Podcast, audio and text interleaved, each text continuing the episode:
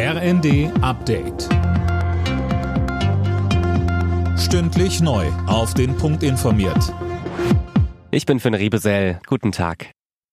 Fünf Terrorverdächtige sind nach den mutmaßlichen Anschlagsplänen auf den Kölner Dom festgenommen worden. Vier davon in Wien. Das teilte das österreichische Innenministerium mit.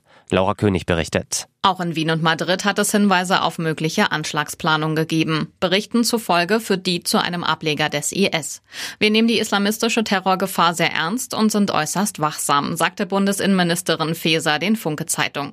Sie sagte aber auch, wir alle lieben unsere weihnachtlichen Traditionen und lassen uns nicht einschüchtern oder an unserer Lebensweise einschränken.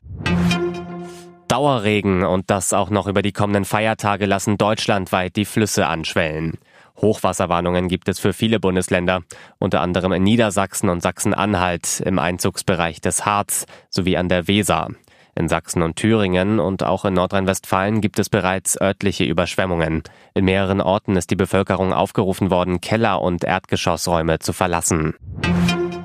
Die Tafeln in Deutschland befinden sich in einem Dauerkrisenmodus. Der Vorsitzende der Tafel, Andreas Stepphun, sagt, die Zahl der Kunden ist deutlich gestiegen.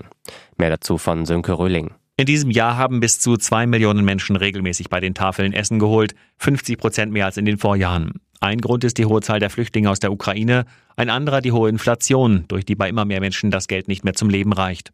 Das Problem, der Einzelhandel spendet immer weniger Lebensmittel, außerdem sind viele ehrenamtliche Helfer überlastet.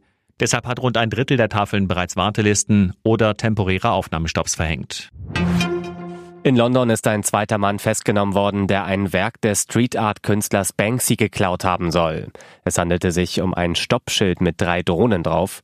Der erste Verdächtige ist mittlerweile gegen eine Kaution freigelassen worden. Alle Nachrichten auf rnd.de